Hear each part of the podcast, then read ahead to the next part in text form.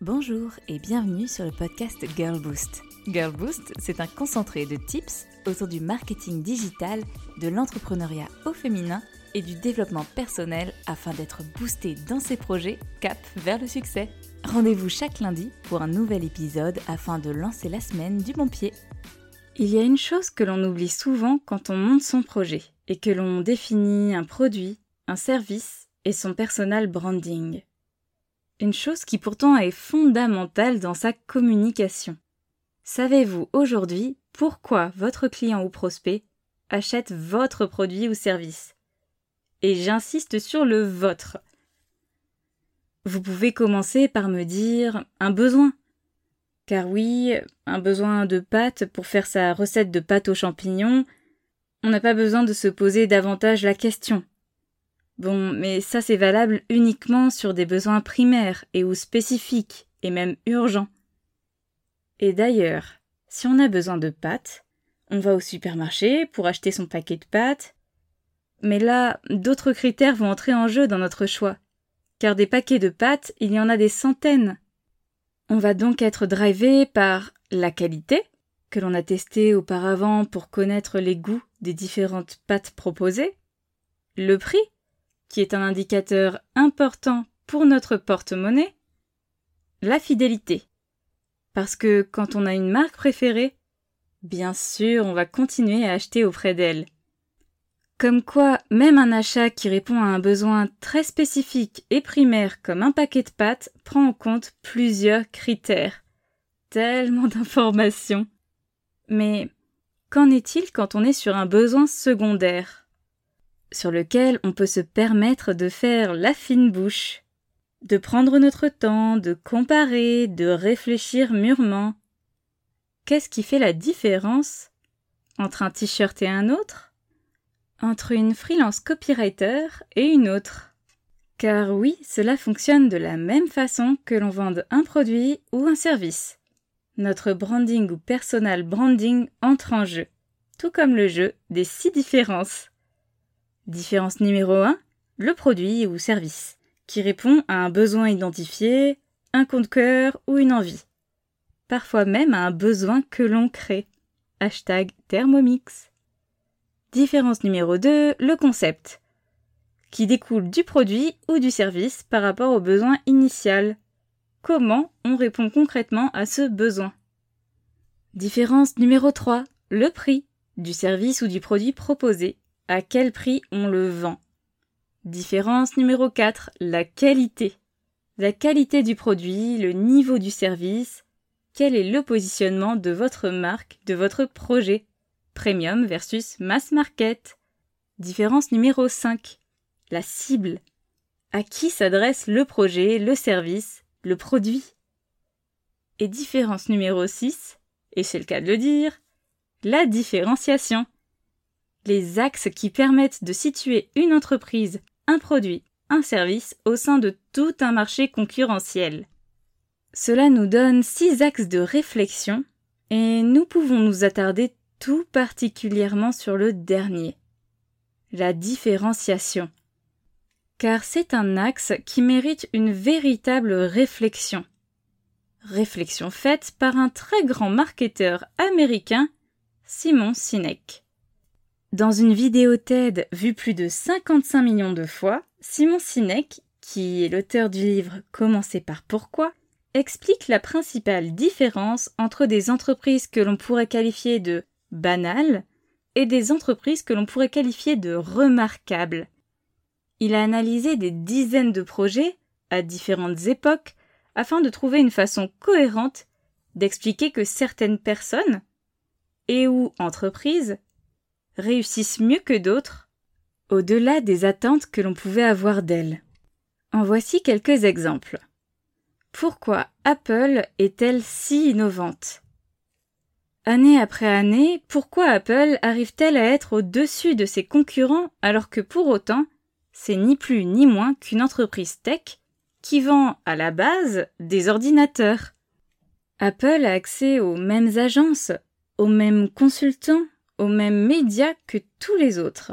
Alors comment se fait-il que cette entreprise semble avoir quelque chose de différent?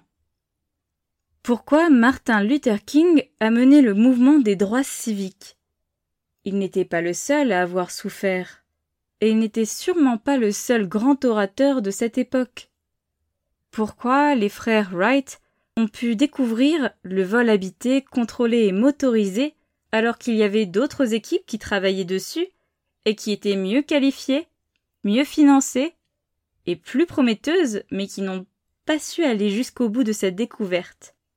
Pourquoi eux ont-ils été les pionniers du vol motorisé que l'on appelle aujourd'hui un vol en avion? D'après Simon Sinek, il y a un pattern, un point commun qui revient tout le temps auprès de toutes ces success stories. Ils pensent tous, agissent tous, et communiquent tous de la même façon, et d'une manière opposée à tous les autres.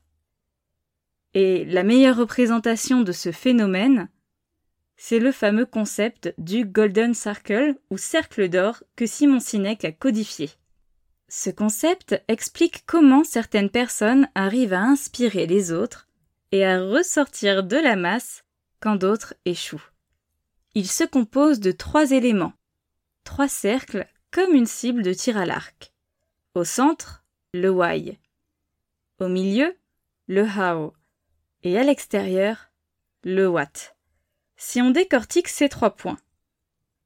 Le plus grand cercle à l'extérieur, c'est le what. Ça veut dire quoi? Chaque personne sur cette planète sait pertinemment ce qu'elle fait, concrètement.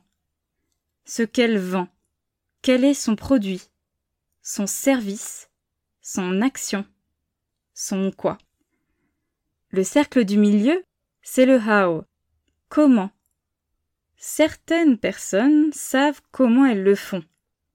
C'est la proposition de valeurs différenciées, le concept, le brevet d'une innovation. Le cercle au centre, c'est le why.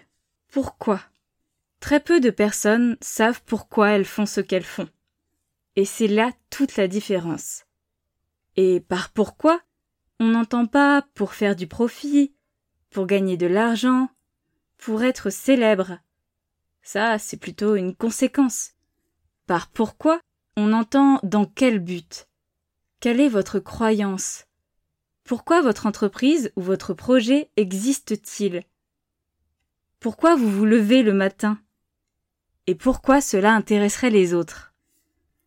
Notre manière de penser, d'agir, de communiquer se fait de l'extérieur vers l'intérieur. On commence par le quoi, ce que l'on vend, et on va vers le pourquoi, quelle est la raison profonde du projet? Nous allons en réalité du plus concret au plus abstrait. On choisit donc la facilité. Mais les leaders qui nous inspirent, ces fameuses success stories dont je vous ai parlé juste avant, peu importe leur taille, leur domaine d'expertise ou leur secteur d'activité, pensent, agissent et communiquent de l'intérieur vers l'extérieur, en commençant par le fameux pourquoi. Prenons Apple. Si Apple était comme tout le monde, un de leurs messages publicitaires pourrait ressembler à ça. Nous faisons des téléphones portables formidables. What? Ils sont magnifiquement designés et faciles à utiliser. How? Voulez-vous en acheter un? Bof bof. Et c'est comme ça que le marketing est fait. C'est comme ça que l'on vend la plupart du temps. Et c'est comme ça que nous parlons. Nous faisons ce que nous faisons, nous expliquons en quoi nous sommes différents ou meilleurs, et en face, nous attendons une réponse. Achat, vote, retour, commentaire.